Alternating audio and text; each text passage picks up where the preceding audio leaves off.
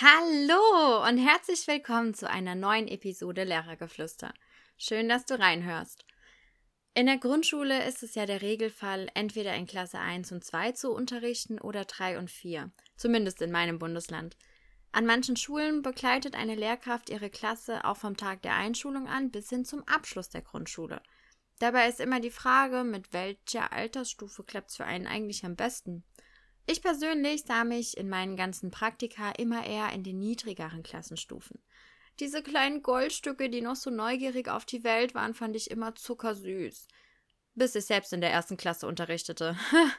Boah, aus jeder Ecke hörte ich ein Kind meinen Namen rufen. Das ist ja generell der Klassiker, klar. Nur wollten die kleinen Mäuse meine Hilfe bei so banalen Dingen wie zum Beispiel ihren Stift zurück ins Mäppchen zu stecken. Schwierig für mich, da geduldig und entspannt zu bleiben. Dann kam noch hinzu, dass zu Beginn der Schulzeit noch nicht so viele Skills vorhanden waren wie in den höheren Schuljahren. Also war mir schnell klar, in Klasse 1 bin ich falsch. Denn hier kann ich mich einfach nicht so ausleben, wie ich gerne möchte. Die zweite Klassenstufe begleitete ich dann eine Zeit lang im Referendariat. Hier konnten die Kinder immerhin schon schreiben und lesen, wodurch ich meine Leidenschaft für Deutsch dann etwas mehr mit ihnen ausleben konnte als in Klasse 1. Trotzdem waren mir die Kinder irgendwie auch noch zu klein. Mein Humor ist nämlich ab und an sehr ironisch. Und das führte manchmal zu geschockten Gesichtern seitens der Kinder, weil sie mit Sarkasmus und dergleichen eben noch überhaupt gar nichts anfangen konnten. In der dritten Klassenstufe gefiel es mir da schon deutlich besser. Hier waren die Kinder bisschen älter, hatten mehr Kompetenzen auf dem Kasten und die Arbeit war dadurch meiner Ansicht nach im Allgemeinen etwas angenehmer. Zumindest war mehr möglich, da der Grundstein eben schon gesetzt war. Als ich letztendlich in Klasse 4 landete, kam ich aus dem Strahl nicht mehr heraus. Meine Art, mit den Kindern umzugehen, ist eher Bro-mäßig und dabei natürlich immer noch klar und bestimmt. Spaß darf trotzdem niemals bei mir fehlen. Und wie die Kinder mache auch ich täglich meine nahezu schlechten Scherze, und diese werden dank des höheren Alters immerhin auch von den meisten Kindern verstanden. Also matcht es da einfach besser und ich fühle mich deshalb in den höheren Klassenstufen wohler. Was nicht heißt, dass ich Klasse 1 und 2 überhaupt nicht mag. Jedenfalls habe ich zu den älteren Kindern einen größeren Bezug. Beispielsweise die Spiele, die meine Kleinen im Privaten zocken, kenne ich alle selbst. Denn alles, wovon ich im Klassenzimmer höre, probiere ich aus, wenn ich es bis dato noch nicht gemacht habe, damit ich eben weiß, worum es geht. Auch Trends, welche die Kinder in manchen Apps entdecken, kenne ich. Und ja, hierzu gehört auch diese eine ganz bestimmte Video-App aus China. Und das erleichtert den Alltag für mich jedenfalls sehr, denn ich kann einordnen, was im Leben meiner Mäuse vor sich geht. Und ich kann mitreden. Dadurch entstand schon so mancher Überraschungseffekt. Ich meine, excuse me, wir haben 2022. Und wenn ein Kind beim Thema Rezepte statt Schokoobst plötzlich von Schokozitrone redet, weiß ich, wo es herkommt und kann daran anknüpfen. Mir ist wichtig, an den Kindern dran zu bleiben.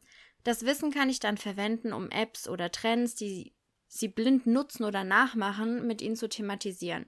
Lässt sich alles als ein Aspekt der Medienbildung einordnen. Mal wieder. ich mag's einfach, oh Gott. Und möglicherweise rede ich für einige da draußen gerade einfach nur wirres Zeug. Für die Kinder ist das Teil ihrer Lebenswelt. Und egal wie alt oder jung wir Lehrkräfte sind, egal wie sehr wir im Game sind oder nicht, oder wie sehr wir denken, darin zu sein. Die Kinder sind eine andere Generation. Als ich damals in der Grundschule war, hatten wir ein unkaputtbares Nokia-Handy mit Snake oder ein Tamagotchi. Heute nutzen die meisten Kinder in der Grundschule Smartphones, haben eigene Kanäle auf Plattformen, um Videos hochzuladen und sind so sehr vom Internet geprägt, wie nicht mal ich es nachvollziehen kann, denn ich bin in einer anderen Zeit aufgewachsen obwohl ich mich jetzt sogar als super junge Lehrerin einordnen würde mit meinen 27. Auch wenn das Smartphone in meiner Generation verhältnismäßig früh Fuß fasste, wie ich finde. Trotzdem ist und bleibt es wichtig, sich auch mit den neuen Dingen in der Welt zu beschäftigen und sich stets darin weiterzubilden. Denn nur so bleiben wir an den Kindern dran und verstehen sie. Und nur wenn wir sie verstehen, können wir damit im besten Maß arbeiten. Von manchen Mitmenschen wird das möglicherweise auch nicht für voll genommen, was ich hier sage oder dass ich alles ausprobiere, um bestmöglich gewappnet zu sein. Doch mal ehrlich, ich habe dadurch selbst so krasse Kompetenzen entwickelt, wie Videos zu drehen und zu schneiden, Lichteinstellungen anzupassen, mit Greenscreen zu arbeiten oder das richtige Mikrofon zu verwenden und Audiospuren anzupassen. Teile davon setzte ich dann auch schon mit den Kindern als Projekte in der Schule um. Doch ich habe selbst auch schon Schattenseiten des Internets kennengelernt und musste mit Hasskommentaren lernen, umzugehen. Ekelhaftes Gefühl, sage ich euch. Und natürlich gab es auch schöne Seiten des Internets. Ich lernte durch Content Creation neue Leute kennen, knüpfte Kontakte, bekam Möglichkeiten geboten, die ich davor niemals so auf dem Schirm hatte. Und das alles kann unseren Kindern da draußen auch passieren. Deshalb ist es wichtig, es nachvollziehen zu können, um sie in jeder Situation bestmöglich aufzufangen oder zu unterstützen. Und irgendwie bin ich ultra abgeschweift und wollte eigentlich über was ganz anderes sprechen.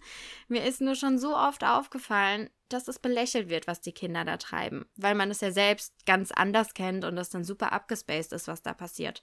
Und genau das ist es eben nicht, denn das ist ihr Leben. Und darauf müssen wir Bezug nehmen. Punkt.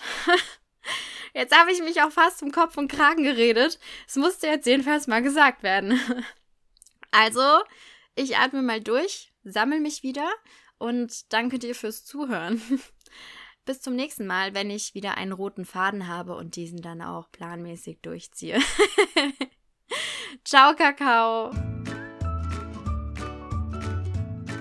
Lehrergeflüster, der Podcast über Grundschule und alles, was dazugehört.